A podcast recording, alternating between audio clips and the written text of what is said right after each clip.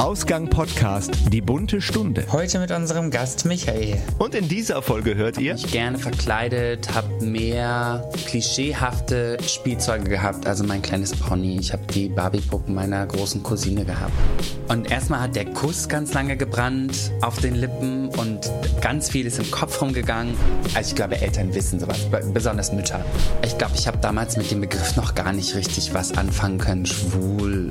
Das alles und mehr jetzt bei Die bunte Stunde. Herzlich willkommen zur bunten Stunde der neuen Serie bei Ausgang Podcast. Wir beschäftigen uns hier mit Menschen, die zum Beispiel schwul, lesbisch, bi, transsexuell sind oder sich irgendwie dazwischen wiederfinden. Sozusagen die queere, vielfältige Community, allem was dazugehört und vor allen Dingen auch ihr Weg dahin, da rein oder wie sie vielleicht heute damit umgehen und sich noch nicht gefunden haben.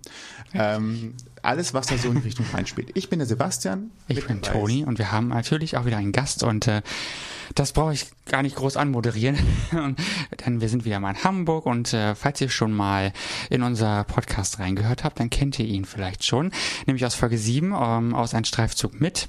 Da haben wir ja schon mal so eine kleine Hamburg-Folge gemacht, äh, wo es um Hamburg selbst als Stadt geht. Und da hat uns Michael, unser Gast heute, nämlich auch schon mal eine kleine Einführung zu geben. Also wenn euch das interessiert, hört da später mal rein. Aber heute geht es um etwas anderes. Genau, heute geht es äh, tatsächlich um Michael selbst persönlich. Du hast zwar auch damals im Podcast viel Persönliches über Hamburg erzählt, aber jetzt geht es wirklich um deine persönliche äh, Lebensgeschichte. Aber vielleicht magst du dich mal kurz selber vorstellen, erst damit deine Stimme mal wieder so ein bisschen wahrnimmt und äh, auch so ein Bild von dir bekommt. Wie ja. alt bist du? Woher kommst du? Welch wie man im Westfalen sagt. Wir hatten das Thema Dialektik schon so ein bisschen, ja. deswegen. ja, moin, ich äh, bin Michael, ich bin äh, 36, fast 37, ein guter 80er Jahrgang. Ähm, bin seit 2016 wieder zurück in Hamburg, habe vorher in Nürnberg studiert und gelebt mit meinem damaligen Freund und mit meinem zweiten Freund sozusagen, den ich dort kennengelernt habe. Bin Grundschullehrer und habe hier in Hamburg an einer Grundschule eine dritte Klasse. Ach, wie schön. Ist das noch so relativ einfach? Ich habe ja immer so gedacht, wenn ich mal Lehrer werde, ah, Grundschüler, dritte, vierte Klasse fängt schon langsam an, schwierig zu werden. Das kommt immer darauf an, welchen Stand du in der Klasse hast. Einmal kommt es darauf an, ob du Klassenlehrer in dieser Klasse bist dann ob du Fachlehrer bist in der Klasse oder ob du mehr als ein Fach unterrichtest in der Klasse, welchen Draht du zu den Schülern hast, welche Einstellung du selber zu deinem Beruf hast. Ich denke, man strahlt immer viel von dem ab, wie man sich fühlt im, im Job mhm. und ähm, übermittelt das auf andere. Okay, gut. Dann weiß ich ja, dass ich das war, Entschuldigung. Ich, ich habe, ich habe nur, ich habe, ich habe ein, ein Wort gesagt, wo ein Gerät dachte, es müsste darauf reagieren. ähm, Werbung. Ich habe, ich habe die Firma nicht genannt. Ähm, ja, das ist also nur so, war nur für mich gerade interessant, weil ich mal auch früher vor vielen Jahren darüber nachgedacht habe, ob man mal Lehrer werden könnte oder nicht und hatte da so ein bisschen Befürchtungen, dass man das sich auch ein bisschen durchsetzen muss, auch bei Grundschülern schon. Ähm, heute geht's ja, wie gesagt, äh, auch tatsächlich direkt um dich. Ähm, du bist schwul. Wann hast du gemerkt, dass du auf Männer stehst? Wie äh, hat sich das bemerkbar gemacht? Kann man das von einem Tag auf den anderen sagen oder ist das eine, eine Entwicklung, die man dann feststellt? Hast du das? Das ist, ich glaube, das empfindet jeder anders. Ähm, so rückblickend gesagt hat man das immer irgendwie schon gemerkt. Also ich habe immer früh mich mehr und besser mit Mädchen verstanden habe mich gerne verkleidet, habe mehr mh, mm, klischeehafte Spielzeuge gehabt, also mein kleines Pony. Ich habe die Barbie-Puppen meiner großen Cousine gehabt und ähm, irgendwann war das mal so, dass meine damals beste Freundin aus der Nachbarschaft, die war dann in dem Alter, wo man dann Girl, Bravo Girl gelesen hat und ich habe noch die ganz normale Bravo gelesen und habe dann aber irgendwann spitz bekommen, dass in der Bravo Girl auch äh, Männer nackt abgebildet worden sind. Das wurde zwar auch in der im, auf der Dr. Sommer Seite, aber irgendwie war das dann doch interessanter, irgendwie sich die Jungs in der Bravo Girl anzugucken. Und ja, im ersten Moment ist das ich glaube, ich habe damals mit dem Begriff noch gar nicht richtig was anfangen können. Schwul. Ich meine, gay hat man damals noch gar nicht gesagt. Und ähm, ja, das ist auch noch, es ist so total in der Pubertät gewesen. Also ich war, denke ich, immer mal so, dass ich mich schon damit auseinandergesetzt habe und mir überlegt habe, so was ist denn das und warum machen dich jetzt die Männer mehr an als die Frauen? Wobei ich tatsächlich dann auch ganz lange noch gebraucht habe, bis ich mich selber geoutet habe für mich. Also wirklich den Schritt, ich sag mal, gewagt oder gemacht habe zum tatsächlichen Outing. Ich hatte vorher ähm, bis 2001 ungefähr hatte ich ein paar Freundinnen, ähm, hatte allerdings meine erste Freundin auch erst mit 16. Also sozusagen ein Spätzünder generell. Und mein Outing kam auch dann erst mit 2001, also auch relativ spät. Mhm. Wie ist das abgelaufen? Du hast Ähm, angefangen. So, hallo, Hey, ich bin schwul. danke, du tschüss. Und jetzt müsst ihr damit umgehen. Nein, ähm, also ich habe meine beste Freundin, die ich jetzt seit 26 Jahren kenne, nicht die mit der Bravo Girl, aber ähm, ja, meine beste Freundin hat damals ihren Abschluss gemacht zum sozialpädagogischen Assistenten, also die äh, Vorstufe zum Erzieher und hat mich auf ihre Abschlussfeier eingeladen, weil ich auch zwei, drei Leute von denen auch kannte, weil wir immer weggegangen sind und so. Und da habe ich meinen damaligen ersten Freund getroffen und äh, meinen ersten Kuss von einem Mann bekommen. Ich hatte vorher schon mal irgendwie in der Stadt äh, schon mal ein Erlebnis, dass mich halt jemand angesprochen hat im, im Verkaufsraum irgendwie und ähm, weil ich öfter da war, um CDs zu suchen und äh, Fanmaterial von Celine Dion. Und der hat mir dann irgendwann seine Telefonnummer gegeben und da war ich dann schon irgendwie heikel und es, also es war mir irgendwie zu heikel und dann habe ich dann doch irgendwie nicht das weiter erforscht, aber es war schon irgendwie aufregend. So, das war die erste Erfahrung, aber so die richtige Erfahrung mit einem Mann und ähm, so dieses typische, ich bin vollkommen geflasht von der Person, die da gerade gegenüber steht. Das war tatsächlich 2001 auf dieser Abschlussfeier und da habe ich auch meinen ersten Kuss von dem Mario bekommen. Oh, Ja. Wie schön. Eine Abschlussfeier. Es hat für mich so gerade so ein bisschen diese College-Film-Situation aus dem, ne, man geht normal hin und äh, der Abend wandelt sich. Ich habe kein Krönchen bekommen. romantisch. Aber okay. Hat trotzdem was Schillerndes. Ja, War das dann quasi direkt so ein äh, Vollouting? Also quasi in der Nacht äh, war alles klar, Weichen gesetzt und nächsten Morgen, Mama, ich muss was nee, erzählen. gar nicht. Das hat dann echt noch lange gedauert. Also ich glaube, das war so, ich denke, das war so Anfang Sommer, also Juni, Juli, weiß ich jetzt nicht, wie die Ausbildung, ja, Juni, Juli müsste das gewesen sein. Und erstmal hat der Kuss ganz lange gebrannt auf den Lippen und ganz viel ist im Kopf rumgegangen und dann musste ich ja auch irgendwie an die Nummer kommen und ich musste ja aber auch meiner besten Freundin irgendwie sagen, warum ich die Nummer von dem Mario wollte. Und ich kann tatsächlich gar nicht mehr eruieren, wie ich das meiner besten Freundin gesagt habe. Ich bin mir aber ziemlich sicher, dass sie die erste war, die das erfahren hat. Und dann bin ich ganz lange, also ich war immer schon oft in der Stadt unter der Woche, aber dann war ich irgendwie fast jeden Tag in Hamburg, habe ich meiner Mutter gesagt. Und irgendwann meinte sie so, ja, Michael, du bist so oft in Hamburg, was ist denn da jetzt? Also du, das kann ja jetzt nicht nur, weil du deine Celine-Sachen, also weil ich bin immer in die Stadt gefahren und habe Celine-CDs gesucht, Celine-Zeitschriften, Artikel über Celine und so weiter. Und das war irgendwie einmal in der Woche und jetzt war ich irgendwie permanent weg. Und das heißt, ich musste meiner Mutter das irgendwie mal sagen, weil das auch schon ein bisschen länger lief mit dem Mario.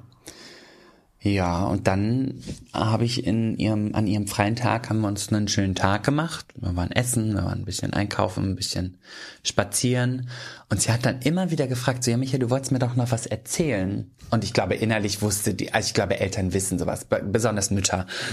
Und, ähm, ja, dann war das ein bisschen unglücklich, dass ich tatsächlich so irgendwie dann eigentlich schon zu meinem Freund wieder musste, wollte und ihr es immer noch nicht gesagt hat. Und dann haben wir uns im Wohnzimmer hingesetzt und dann meinte ich so, ja Mama, du hast ja gefragt, warum ich so oft in Hamburg bin. Es gibt da schon einen Grund.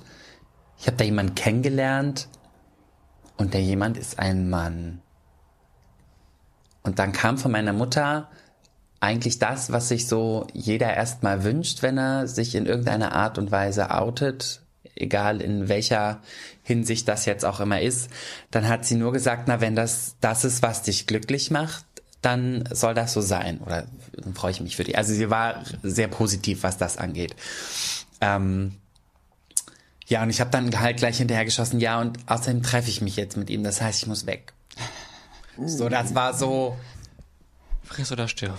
ja, naja, friss oder stirb nicht, aber ich, ich glaube, es war für sie ganz gut, dass sie ein bisschen für sich sein konnte und für mich auch, weil es schon heftig war, aber ich glaube, dadurch, dass ich das von Angesicht zu Angesicht gemacht habe, würde ich, glaube ich, sagen, war es nicht ganz so schlimm, als wenn man das irgendwie vielleicht von hinten rum erfährt oder irgendein Nachbar erzählt das oder man schreibt einen Brief oder es war bestimmt nicht die beste Art und Weise, aber ich glaube, es gibt keine beste Art und Weise für, für Outings, genauso wie es nie den besten Zeitpunkt dafür gibt. Also von daher, ähm, man macht das, wenn man es macht und wenn man sich dazu bereit fühlt. Ja, Man kann ja auch nicht sagen, dass genau. du überstürzt gehandelt hast, dass mit 21, 22 mit Drehung wird das dann ja wahrscheinlich gewesen sein. Ist ja jetzt auch nicht so, dass du da irgendwie übertriebene Sturm- und Drangzeit hattest, Ja. sondern das ist halt schon so ein bisschen gesetzter und als Mutter geht man wahrscheinlich sowieso davon aus, ja früher oder später zieht der jetzt sowieso aus. Das ist jetzt so die Zeit, wo, Richtig. wo, wo, wo Kinder halt ausziehen und dann weiß ich doch lieber noch, was passiert und ihn interessiert, als dass ich da den Kontakt wegen sowas verliere. Richtig. Wobei ich dann ein Jahr später, anderthalb Jahre später, 600 Kilometer weggezogen bin mit meinem zweiten Freund. Von daher, das war so, äh, aber Das kann aber auch anders, also das könnte ja mit einer Frau genauso passieren. das also ich mein, stimmt natürlich. Das ist ja von, von den Beziehungsgeflechten am Ende äh, unabhängig. Das ist richtig, ja. Ich schenke mal noch ein bisschen Tee ein. Ja, es klingt auch gut, das ist ein schönes Geräusch. Vor allem ist es eine richtig schöne Teekanne. Es ist nicht so, ähm, dass jetzt hier eine, eine Plastikkanne ist, sondern eine schöne Porzellan. Einer lieben Freundin aus Nürnberg geschenkt bekommen, weil mir meine damalige kaputt gegangen ist. Mhm. Sie könnte noch ein bisschen größer sein, dann passt mehr Tee rein. Aber Ja, muss, macht mal neu, schneller frischen Tee. Ja. Ähm, waren denn die ganzen Erfahrungen, die du mit dem Outing hattest, also deine Mutter war ja dann quasi die zweite, dritte so Umdreh rum, ähm, waren denn alle Erfahrungen so positiv oder gab es auch negatives Feedback? Kannst du dich an irgendwas Negatives erinnern? Also ich kann mich in dem Sinne nicht negativ daran erinnern, dass mir irgendjemand was ins Gesicht gesagt hat oder dass sich jemand abgewendet hat. Ähm, wobei, also meine Mutter, also so positiv sie auch reagiert hat, so in Anführungsstrichen negativ, ich, ich, ich empfinde es nicht als zu negativ, weil es ähm, Anfang der 2000er nochmal eine andere Zeit war, als wo wir jetzt sind.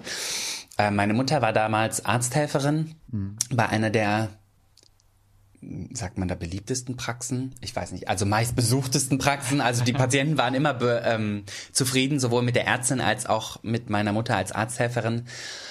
Ähm, das heißt, viele Menschen kannten sie in dem Städtchen, in dem ich groß geworden bin. Und ähm, sie hat dann irgendwann gesagt, ja, wenn ihr dann hier in Schenefeld seid, oh, jetzt habe ich es gesagt, oh Gott, jeder weiß, ich komme aus Schenefeld, oh nein. ähm, Aber ihr könnt auch schneiden. nein, alles gut, um Gottes Willen. Wir Ähm, piepsen einfach drüber.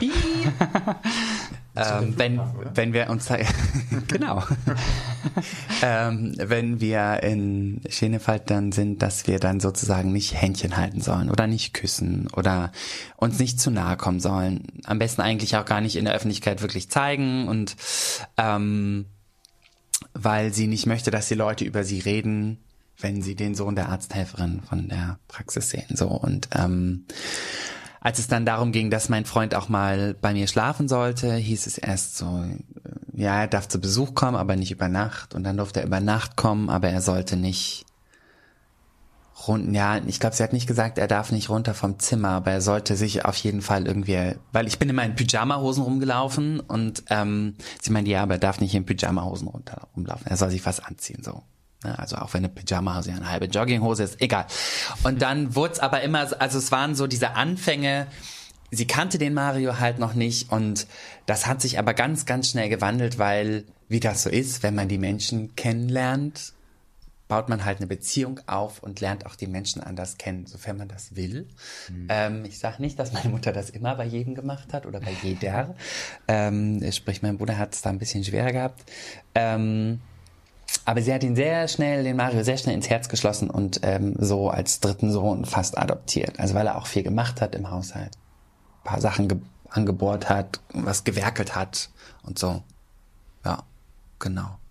Und das ist so, würde ich jetzt sagen, so das einzig wirklich Negative, was ich in dem der Richtung aus dem nahen Umfeld mitbekommen habe. Meine Großeltern, die nochmal aus einer anderen Zeit stammen, also die sind äh, in den 20ern geboren gewesen. Nee, in den 20ern? Nee, das doch, kann sein, doch, 20er geboren, doch, das passt. Ähm, für die war das natürlich eine ganz andere Welt, weil die auch in dem NS-Regime groß geworden, also nicht groß geworden sind, aber das halt mitbekommen haben, da wurden ja die Leute weggesperrt und so weiter und so fort. Und es hieß, es ist nur eine Phase und so weiter. Aber im Endeffekt habe ich auch von meinen Großeltern nie eine Abneigung erfahren. Also ähm, das Schönste, woran ich mich bei meiner Oma sogar erinnern kann, ist, als ich mich damals äh, von meinem Freund aus Nürnberg vom Lars getrennt habe oder wir uns getrennt haben, waren wir, glaube ich, schon ein gutes Jahr auseinander und sie meinte dann irgendwann auf irgendeiner Familienfeier und was hat sie gesagt, dein Kumpel oder dein Freund, ich weiß es nicht mehr. Meistens waren es die Kumpel, aber es war immer sehr lieb gemeint. Mit dem verstehst du dich doch noch, oder? Ich so, naja, Omi, aber wir sind nicht mehr zusammen. So, ja, aber ihr sagt euch noch guten Tag und Hallo. Ich so, ja, das wir. Na, dann ist das doch gut, dann versteht ihr euch noch. So, das ist so, ich glaube, das äh, war somit das Schönste, was ich äh, in der Beziehung von meiner Oma mitbekommen habe. Ja. Es klingt aber insgesamt tatsächlich alles sehr, also keine Anfeindung, alle haben sich damit auseinandergesetzt, es war in Ordnung. Ja. Eigentlich doch ganz schön, wenn man so Horrorgeschichten hört oder manchmal sich auch selber damit auseinandersetzt, ähm, wie es sein könnte. Ähm, klingt das doch alles sehr positiv eigentlich. Auf jeden Fall, wobei ich auch, glaube ich, denke, das hat ein bisschen damit zu tun, dass die Familie mütterlicherseits so ein bisschen ähm, Patchwork-Familie hat. Also ähm, meine Cousine, ähm, deren, deren Eltern haben sich getrennt und ihre Mutter ist dann mit dem zweiten Mann in die Karibik oder wollte auf Weltumsiedlung und ist dann in die Karibik gegangen. Und ja, sind dann irgendwann in der Karibik gelandet. Und äh, meine Cousine ist da geblieben bei uns und meine Großeltern haben sie mit großgezogen und ihr Vater, der auch da war.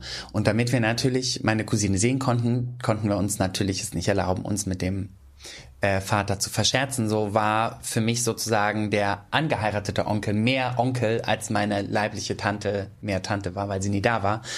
Und äh, durch den sind halt noch mehr Kinder in die Familie gekommen, mit denen wir groß geworden sind. Und also es war wirklich so, dass wir Weihnachtsfeiern hatten am ersten oder zweiten Weihnachtsfeiertag, wo irgendwie 16 Leute da waren aus, ich keine Ahnung, 20 verschiedenen Familien. Und es hat keiner böses Blut dazwischen gegeben. Das ist doch auch So, schön. und von daher, ich glaube, das hat auch so ein bisschen mitgeschwungen, dass einfach die Familie sich da so versteht, in dem Sinne. Zumindest dieser enge Kreis, den ich so für mich jetzt auch so ein bisschen beschrieben habe. Familie hat sich in dem Moment auch nicht mehr definiert über Abstammung, sondern über Zugehörigkeit. Genau. Mhm. Ja. Ja. dann ist natürlich auch einfacher, andere zu akzeptieren und äh, mit in die Familie aufzunehmen, sage ich mal. Hm. Genau. Dann äh, kommt ja der große berufliche äh, Umschwung, nachdem man dann, dann privat äh, ein Schiff äh, in See gesetzt hat, Ja. guckt man halt, wohin geht der Kurs. Und äh, du sagst für dich, ich äh, werde jetzt studieren.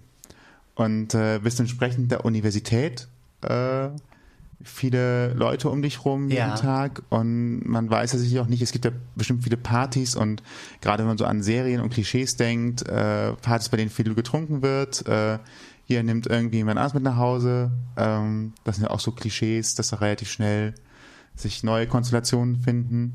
Mm, Wie war das in der Zeit? Hat das äh, Schwulsein eine Rolle gespielt und wenn ja, wie? In dem Sinne eigentlich nicht, weil ich ja zum Studieren mit meinem damaligen Freund in die Stadt gezogen bin und wir waren, ähm, ein Teil meines Studiums waren wir noch zusammen. Wir waren, glaube ich, anderthalb Jahre dann noch zusammen. Und von daher, also auf der einen Seite sage ich immer, wer mich kennenlernt oder wer mich sieht, der merkt ganz schnell, dass ich schwul bin. Ähm, oder hat die Höflichkeit, es nicht zu sehen. Keine Ahnung.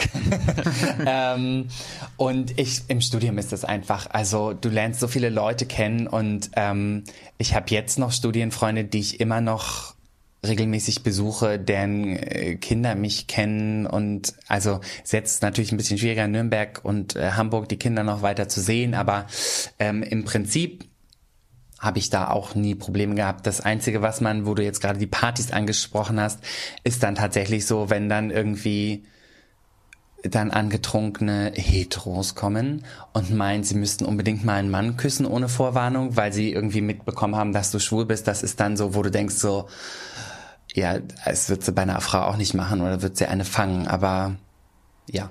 Also es war so das Negativste, was ich äh, im Schwulsein in, im Studium miterlebt habe. Aber es war auch eher so, wo sich jeder angeguckt hat und dachte so, so alle die drum. Was soll das denn Gut, wenn es jetzt ein Mann mit Sixpack gewesen wäre oder einer aus der Sporttruppe, wo ich eh schon hinterher gehechelt habe. Aber nein, es war natürlich jemand anders.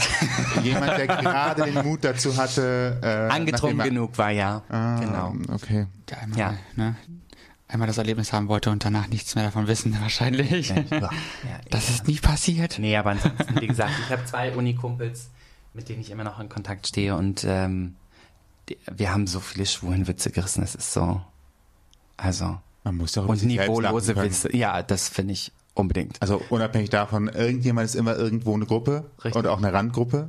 Äh, und wenn es halt die äh, grauen Sandalenträger mit weißen Socken sind, oder vielleicht noch schlimmer, die grauen Sandalenträger mit nicht so hübschen Füßen, die sie aber offen Trotzdem in der, zeigen. Es gibt immer eine Randgruppe, in der man drinne sitzt. Ähm, Auch Naomi Campbell hatte keine schönen Füße und wurde dafür groß gerügt und hat das dann danach geändert. Ungepflegte Geld Füße, ja. Ach so. Neu gekauft. Ich Ungepflegt, wollte gerade Entschuldigung. sagen, wenn sie halt schief und schäl sind. Nee, ungepflegt. Ekelhaft. Ecklig. Ich bin nicht so der Fußbegutachter bei anderen Menschen, Ich auch nicht. kann ich nichts Lag in der sagen. Bildzeitung. Ah, okay. Vor ganz vielen Jahren. Dann habe ich die falsche Zeitung gelesen. Ewigkeiten. Genau. Aber so im Studium, muss ich ganz ehrlich sagen, da hat sich, also.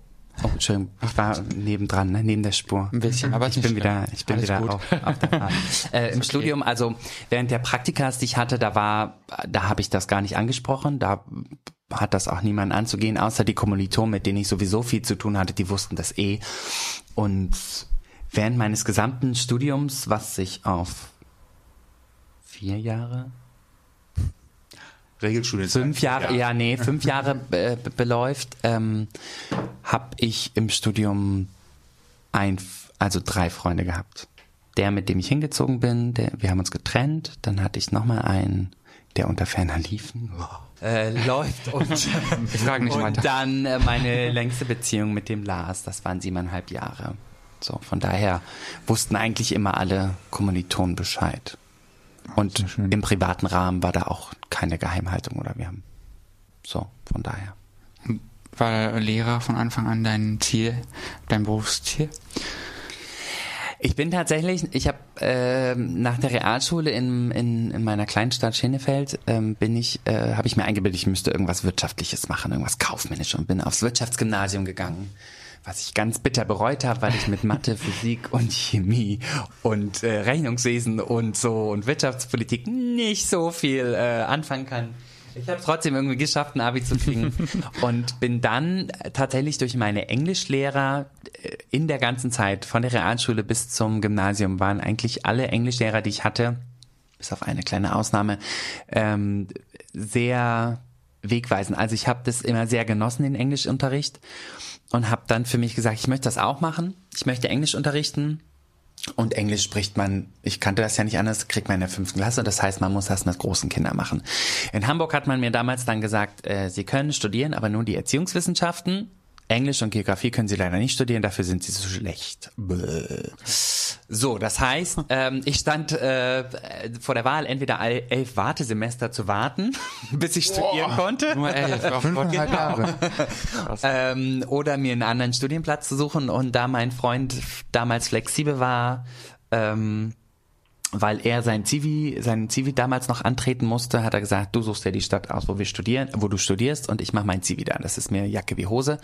Es wurde dann Nürnberg, weil er aus der Nähe von dort kam und ähm, ja, dann habe ich angefangen mit, äh, in, in, in Bayern kann man jede Schulart einzeln studieren, also Sonderschullehramt, Grundschullehramt. Und ich habe mich für Realschullehramt entschieden, war im ersten Praktikum, saß hinten im Klassenzimmer, sah die Kinder, sah den Lehrer, sah die Kommunikation und die Interaktion, die fast nicht stattfand und dachte mir, das wirst du nicht. Und das willst du nicht. Und habe mich dann ganz, ganz schnell für die kleinen Grundschüler entschieden, weil ich mir dachte, wenn ich ähm, auf Schüler einwirken kann, kann ich es, glaube ich, tatsächlich auf jüngere Geister. Und ähm, glücklicherweise gab es seit 2001 den Studiengang Englisch als Unterrichtsfach in der Grundschule und dann habe ich mich für Englisch entschieden und hatte einen ganz tollen Professor, der gesagt hat, ja, wir erkennen Ihnen alle bisherigen Scheine an, wir brauchen Männer in der Grundschule, komme was wolle, Sie werden da sofort reingedrückt in den Schul, äh, in den nicht Schulgang, Studiengang. den Studiengang, genau, danke. Und dann habe ich Grundschullehramt studiert und das äh, ist wirklich mit die beste Entscheidung, die ich je in meinem Leben getroffen habe. Lehrer aus Ein- Leidenschaft, Ja. das ist gut. Das stimmt. Es gibt ja eher Lehrer, die auch Leiden schaffen, wenn man an die eigene Schulzeit äh, manchmal Ich möchte denkt. nicht ausschließen, dass ich das vielleicht auch bei einigen Schülern mache, aber ich versuche es in deren Grenzen Wohl. zu halten. Vielleicht ist es zu deren Wohl. Weiß mir auch manchmal nicht.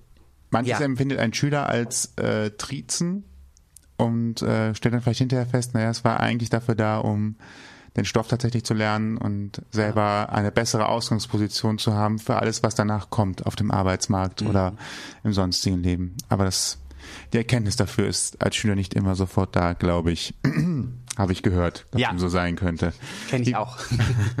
Wie war es denn dann äh, als als Lehrer an einer Schule? Ist das, Mhm. ähm, du sagst, man merkt das doch relativ schnell an. War das dann ein Thema? Sind welche auf dich zugekommen und gesagt, hier, wir haben das Gefühl, du bist oder? Nee, also auf mich zugekommen ist nie jemand, wobei man ja auch immer sagen muss, Franken sind da ja erstmal auch ein bisschen eigentümlicher.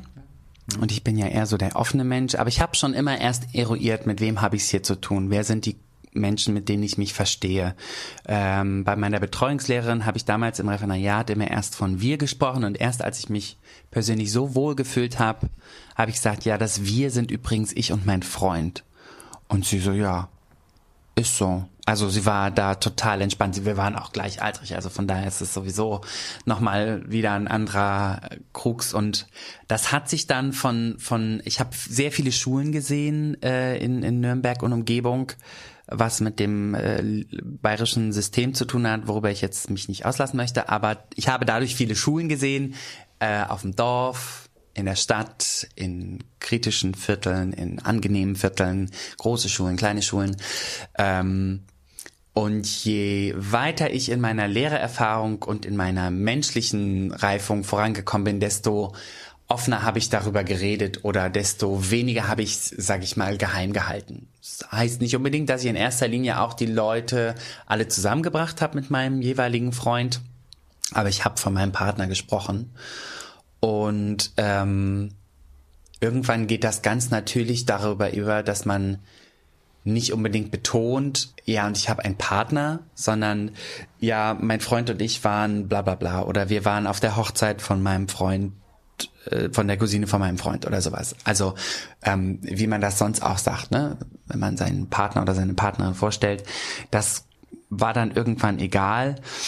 Und im Kollegium habe ich da, sofern ich mich wohlgefühlt habe, und das habe ich eigentlich fast immer, weil ich alle ja, es waren eigentlich immer sehr nette und offene Menschen, zu denen ich auch immer noch Kontakt habe, jetzt natürlich in anderer Form und sporadischer, aber immer noch Kontakt habe und das ist immer sehr schön noch zu wissen. Und ähm, zu den Schülern, die Schüler sind natürlich von Grund auf immer neugierig. Schüler wollen immer wissen, was der Lehrer macht oder die Lehrerin. Die wollen wissen, was du am Wochenende gemacht hast, was dein Lieblingsessen ist, was, keine Ahnung, ob du verheiratet bist, ob die Ringe ring, rechts oder links was zu bedeuten haben, wie viele Kinder man hat, welche Frau, welche Haarfarbe die Frau hat, bla bla bla. So, also alles. Kinder wollen alles wissen.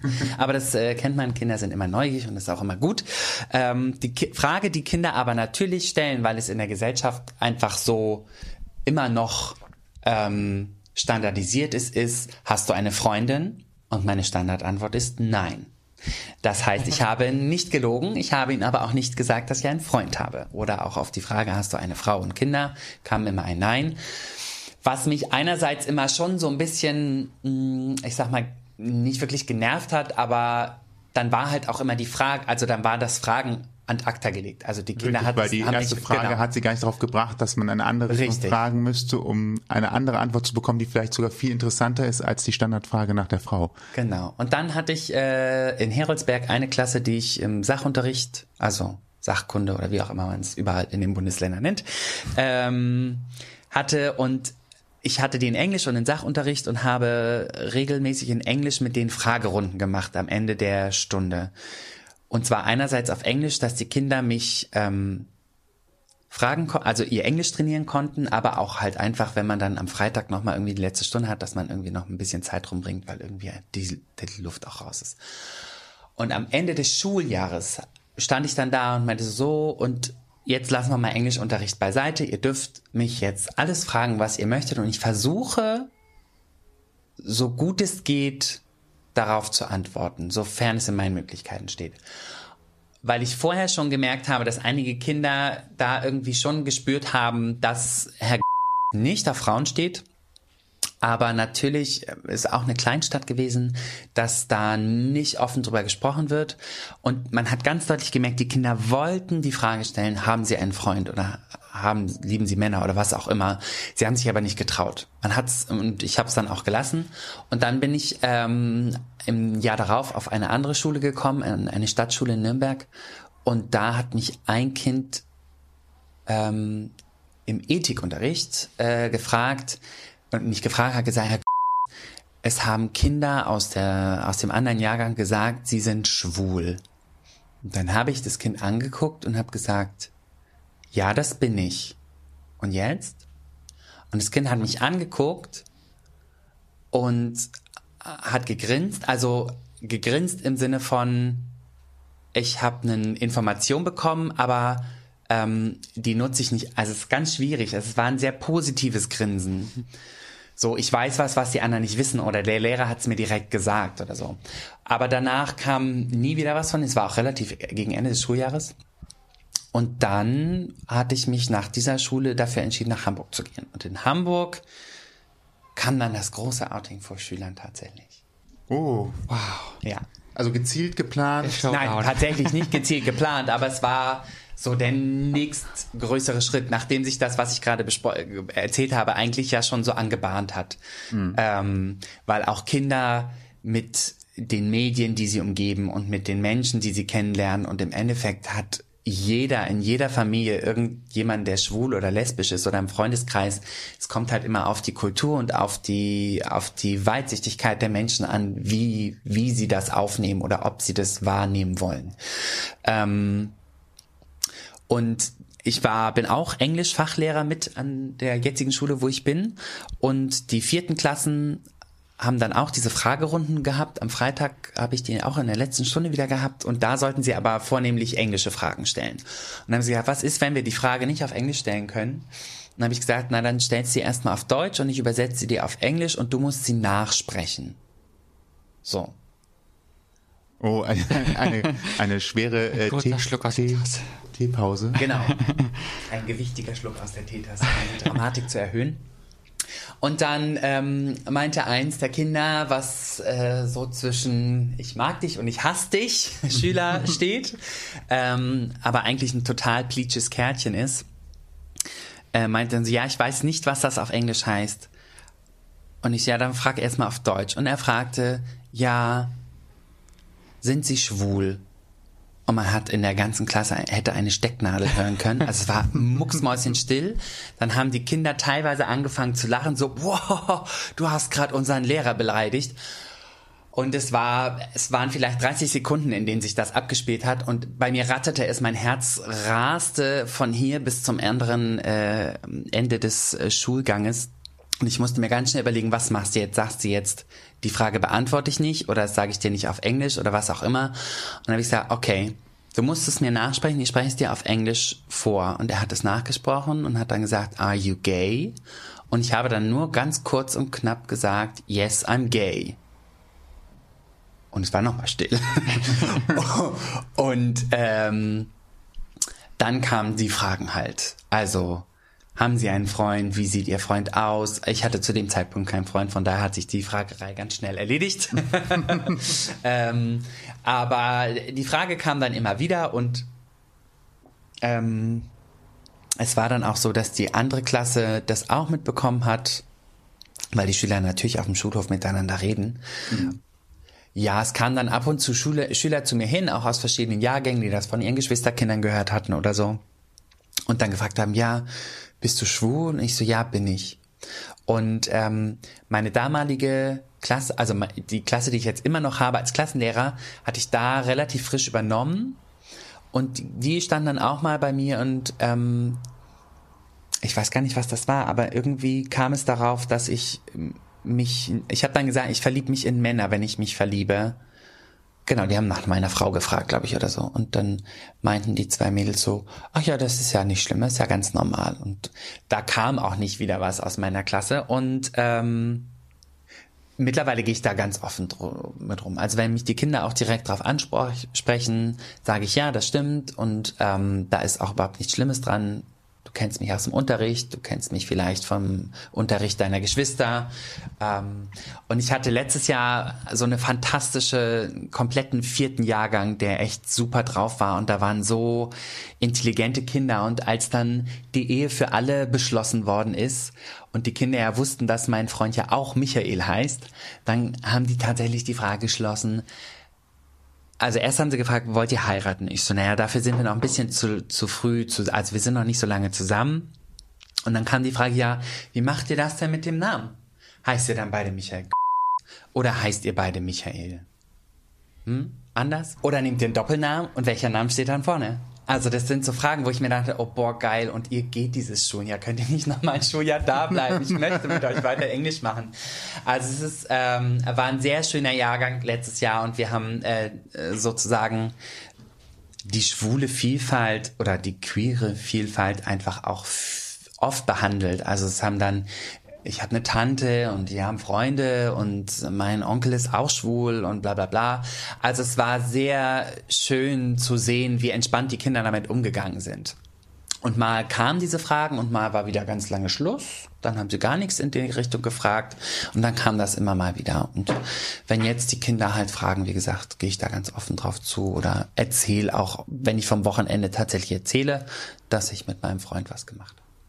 Würdest du jedem anderen Lehrer auch empfehlen, so offen damit umzugehen? Ich finde es immer sehr schwierig. Ich habe die Frage tatsächlich schon mal von jemandem gestellt bekommen.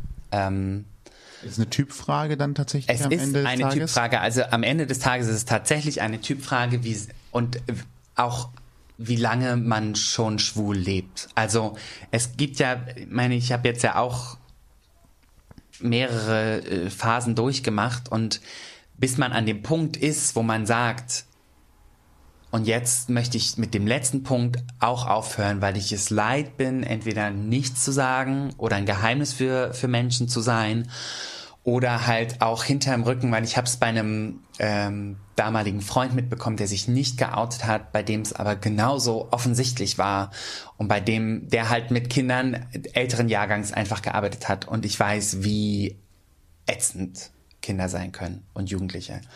Ähm, der hat halt dauernd irgendwelche so Seitenhiebe bekommen, was mir persönlich einfach, mir hätte das meinen Job vermiest. Ich hätte da keine Lust mehr drauf gehabt. Aber das muss jeder für sich selber entscheiden und auch den Zeitpunkt. Es gibt nicht den perfekten Zeitpunkt und es gibt nicht die perfekte Art, es zu präsentieren. Das muss von einem selber rauskommen. Und wenn man sich wohl mit sich selber fühlt, dann, dann ist es der richtige Zeitpunkt. Ist ja mit Sicherheit auch, könnte ich mir vorstellen, schulformabhängig, ne? Also ich das auch. Also ich wüsste zum Beispiel, dass meine jetzige Schulleitung, wenn irgendein Elternteil kommen würde und sagen würde, ich möchte nicht, dass mein Kind unterrichtet wird von dem Lehrer, weil er schwul ist, würde sie sagen, dann müssen sie die Schule wechseln. also überspitzt gesagt. Ja. Wahrscheinlich würde sie irgendwie was machen, um das Kind vielleicht zu versetzen, was aber eigentlich pädagogisch nicht wertvoll ist, weil man immer sagt, Kinder brauchen Kontinuität. Vor allen Dingen, wenn kein Grund dazu ist, ein Kind in irgendeine andere Klasse zu versetzen, weil in dem Falle nichts Gravierendes vorliegt, außer eine Meinungsverschiedenheit der Eltern, dann würde, glaube ich, die Schulleitung und die Schulbehörde das nicht machen. Ansonsten würden die ja auch vielleicht mit Anwälten was zu kriegen. Wahrscheinlich müsste man erstmal darüber reden, was ist denn das Problem daran? Richtig. Also mal davon genau so gut könnte der Lehrer ja auch gehbehindert sein oder sowas und wenn er nicht gerade Sport am Reck vormachen muss, wobei auch das ja noch geht, wenn er nur gehbehindert ist. Äh, da gibt es ja welche, die tatsächlich sowas gut können. Aber es muss ja einen plausiblen Grund dafür genau. geben, dass dort eine Gefahr oder ein Problem besteht. Und das ist ja erstmal, das muss ja begründbar sein und vielleicht kann man ja auch Hürden dann im Gespräch abbauen, wenn man feststellt, äh, was es eigentlich bedeutet für den Unterricht. Und dass es eigentlich egal ist, ob ein Mann oder Frau unterrichtet und was er oder wen er wie liebt. Genau. Erfahrungsgemäß ist es sowieso meistens Unwissenheit von den Personen, die damit Richtig. ein Problem haben. ne? Also ich finde, ich glaube, also ich habe auch schon öfter erfahren, wenn die Leute dann nachfragen, wirklich mal sich trauen nachzufragen und dann erklärt kriegen, wie normal so ein Alltag eben auch abläuft oder eine Beziehung, äh, dass die Beziehung zwischen zwei Männern genauso abläuft wie zwischen zwei, zwei ähm, Mann und Frau, Frau und Frau, wie auch immer, dann äh, kommen da ganz oft so plötzlich so Aha-Momente, wo die dann sagen, oh, echt? So normal? Ist das echt so normal bei ja. euch? Ne? Und ähm, also ich glaube, das ist ganz oft einfach Unwissenheit der Auch in schwulen Badezimmer, äh, Ja. Badezimmern gibt es äh, Zahnpastatuben, die nicht verschlossen werden oder ähnliches. Richtig, oder Klodeckel, die oben bleiben. ah, Nicht hier. Nicht. das geht hier auch gar nicht, habe ich festgestellt, weil äh, dann kann man nicht abdrücken. Dann hätten wir ein Stimmt. anderes Grundsatzproblem, Stimmt. wenn man das machen würde. Jetzt, wo du es sagst, ist mir, ich, da ich immer den Klodeckel runtermache, äh, gibt sich das Problem auch, für mich gar aber nicht. Ich habe festgestellt, das ging ja auch gar nicht. Ich mich damit nochmal sauber machen. Oder es wäre sehr ignorant. Also den vorzuklappen, zu drücken und wieder zurückzuklappen. Das wäre so. Aber wir schweifen ab. Ja. Also überall die gleichen Probleme. Es Eben, Richtig. Spielt keine Rolle, wer So was langweilig. sondern es sind immer die gleichen Probleme. fallen, fallen dann die Elternreaktionen auch so offen aus wie die von den Schülern? Ähm, Oder nicht? ja, was heißt Elternreaktion? Gibt es welche? Das ist immer ganz, das ist immer, das kommt immer darauf an, was ich für ein Lehrer jetzt bin. Also als Fachlehrer habe ich weniger zu tun mit den Eltern. Hm, okay. Ähm, als, als Klassenlehrer, als Klassenlehrer bin ich direkt in 1 zu 1 Ansprechperson der Eltern. Ähm, jetzt ist es in meiner jetzigen Klasse so, dass ich das, wenn ich mich richtig erinnere, noch keinem Elternteil direkt gesagt habe, außer einem Elternteil, der jetzt, ähm, die sind umgezogen, die sind in eine andere Stadt gezogen. Und vielleicht habe ich es mal im Beisein gesagt, dass ich irgendwas mit meinem Freund in den Ferien mache oder so. Aber an sich habe ich von den Eltern noch keine Reaktion bekommen.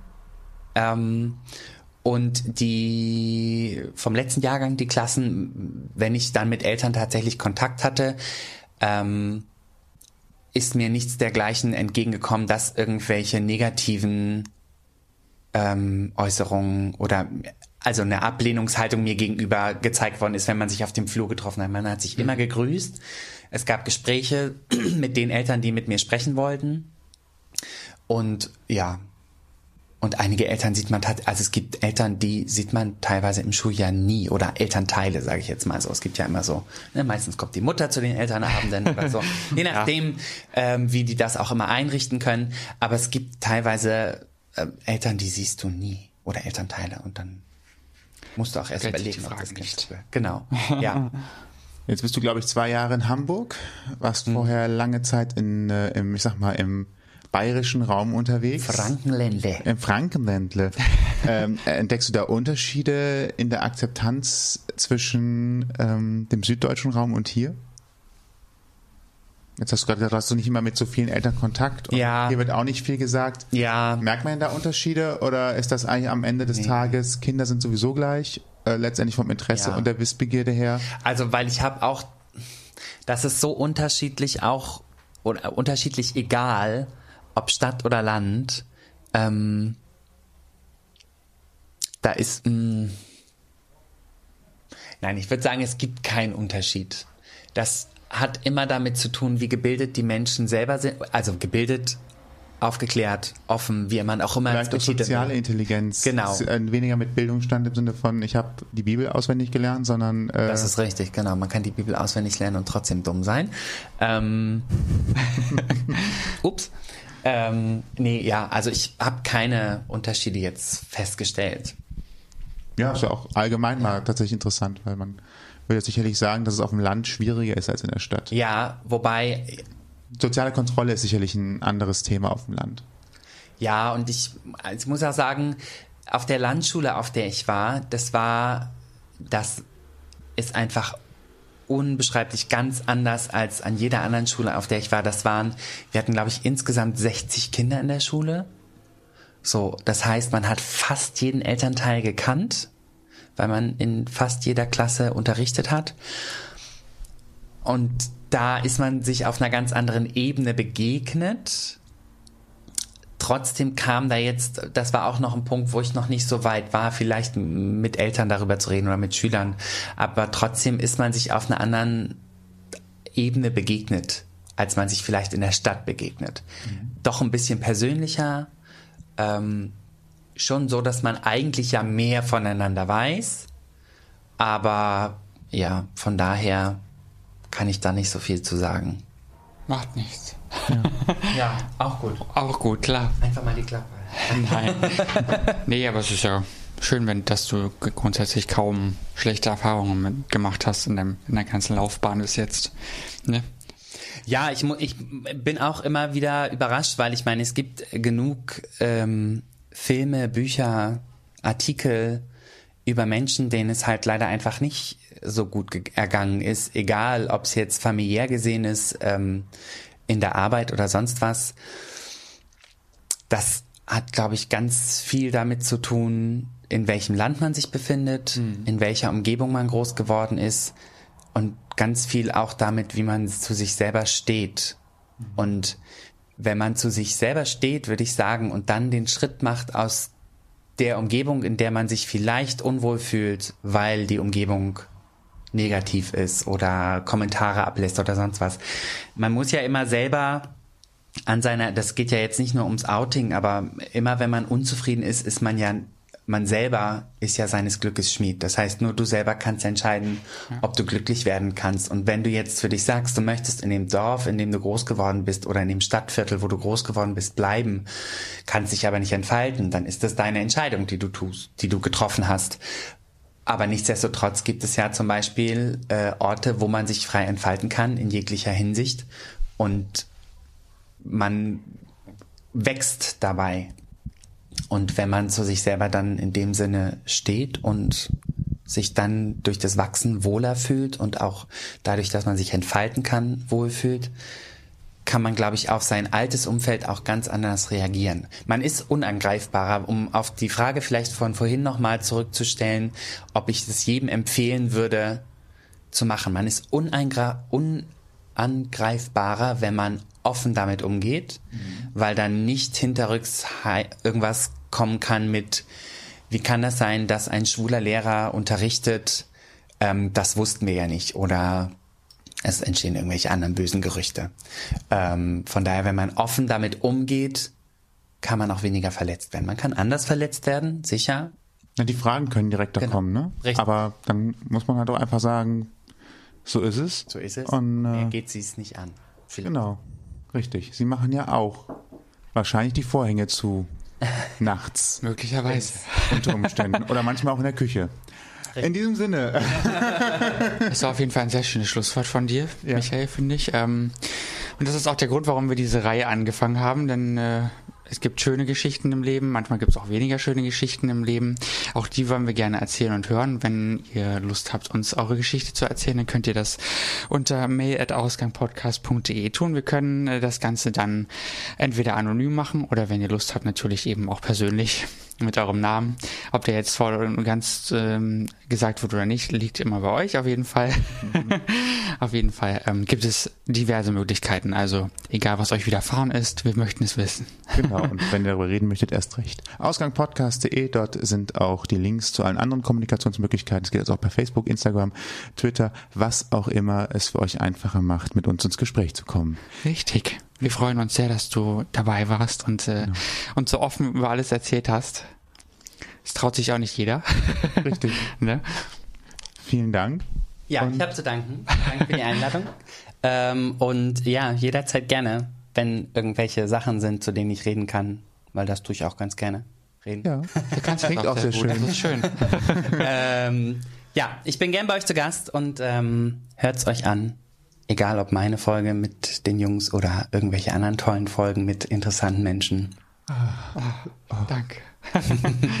jetzt jetzt kriege ich noch gleich Gänsehaut, wenn es so weitergeht. Ja. In diesem Sinne, vielen Dank, schönen Abend, gute Nacht. Tschö Bis bald Tschö. und vielen Dank, Michael. Danke. Bitte, bitte, tschö mit Ciao. Tschö.